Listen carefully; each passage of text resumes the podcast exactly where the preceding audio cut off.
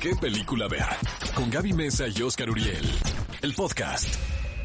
Oscar, ya tenemos actualizaciones sobre la ruta que están tomando los zombies que les comentamos hace algunos momentos. Amigos, les recordamos que una horda de zombies fue detectada en Paseo de la Reforma hace escasos minutos. Ahora vemos claramente que los zombies están dirigiéndose a Cinépolis Diana. Muy probablemente se están preparando para asistir al estreno de Estación Zombie 2 Península, la secuela de la multipremiada película Tren a Busan. Sin duda, amigos, este estreno promete mucho más de lo que Tren a Busan nos ofreció en su momento. Más adrenalina, más miedo, más acción, pero sobre todo más zombies hambrientos incontrolables. No se la pierdan en Cinépolis a partir del próximo jueves 5 de noviembre como parte de nuestra cartelera embrujada. Y ahora sí, seguimos con el clásico de la semana. Bienvenidos amigos al clásico de la semana y a propósito de la celebración del día de hoy, el Día de las Brujas, tenemos una recomendación de género.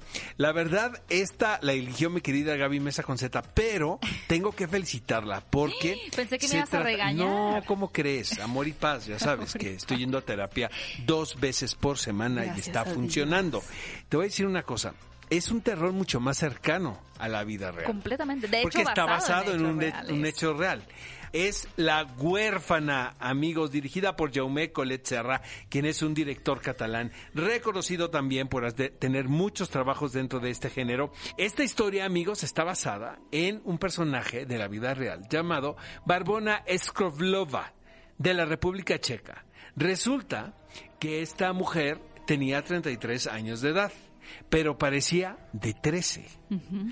Eh, la enfermedad es esta, hipopituitarismo. Hipopiti- Díganlo tres veces seguidas. si hipopituitarismo. Hipopituitarismo. Es correcto. que Gaby es Mesa simplemente Conceta. que Cinco una persona adulta una persona adulta asemeje de una edad menor y Pero justamente no solamente tenía esta enfermedad no esta sino mujer. que era psicópata El problema es que tenía una enfermedad en su cabeza. en el cerebro no y saben qué de verdad me pareció una historia escalofriante. No saben a qué nivel llegué a detestar a esta niña. Qué buena, Qué buena actriz. interpretación. Y tenemos muy buenos actores porque tenemos a Vera Farmiga, Exacto. que ahí ya para de contar. O sea, no se necesita más. Y sabes, yo estoy enamorada, la verdad, de Peter Sarsgaard.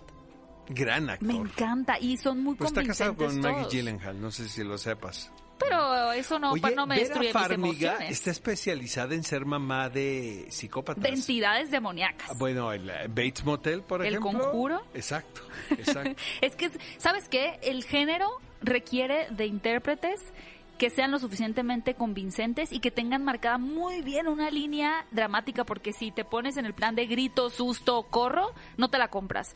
Mientras que Vera Farmiga, de verdad, interpreta muy bien el rol de una madre frustrada, con miedo, y que si bien está tratando de hacerle un bien a su familia adoptando a esta niña, pues termina realmente trayendo al demonio a casa. Tienen que ver esta película. Originalmente creo que el relato era, esta era mucho más No, pe horroroso. Mm, era mucho más trágico. También tiene una carga sexual que no tiene la película y eso lo agradecemos. Se insinúa. Sí la tiene un Sí, poco. pero no como sucedió en la vida real. No como en la vida real, pero sí tienen escenas bastante explícitas. Claro. De, de sexuales. Pero lo más extraño de, de la historia real que tú contaste, Oscar, en la que está basada la película, es que esta chica ya había aplicado estos métodos antes, pero había hecho, o sea, había llegado a tal grado que había convencido a una mamá de enjaular a sus hijos en el sótano y de no darles de comer hasta a, a punto de morir. Por una cuestión de religión. por una, ¿no? cuestión- una secta. Exacto. Pero luego eh, los vecinos, por una cámara que instalaron para el bebé, les llega la señal del sótano donde había una cámara, denuncian a la policía y esta niña, bueno, esta señora de treinta y tantos años, se dice que ella era víctima también, cuando ella era la mente maestra detrás del plan. Y luego se va a esta casa que es Amigos, donde sucede la, la, verdad, si quieren pasar una tarde espeluznante este 31 de octubre, la mejor opción es vean La Huérfana La en Cinepolis. Click. Pero aparte de Cinepolis Click hay un gran catálogo de películas de terror. Y lo pueden ver terror y si se asustan mucho, pues se avientan una, una, Una comedia comedia, romántica. ¿no? Ve a Cinépolis y utiliza el hashtag qué película ver. Escúchanos en vivo todos los sábados a las 10 de la mañana en ExaFM 104.9.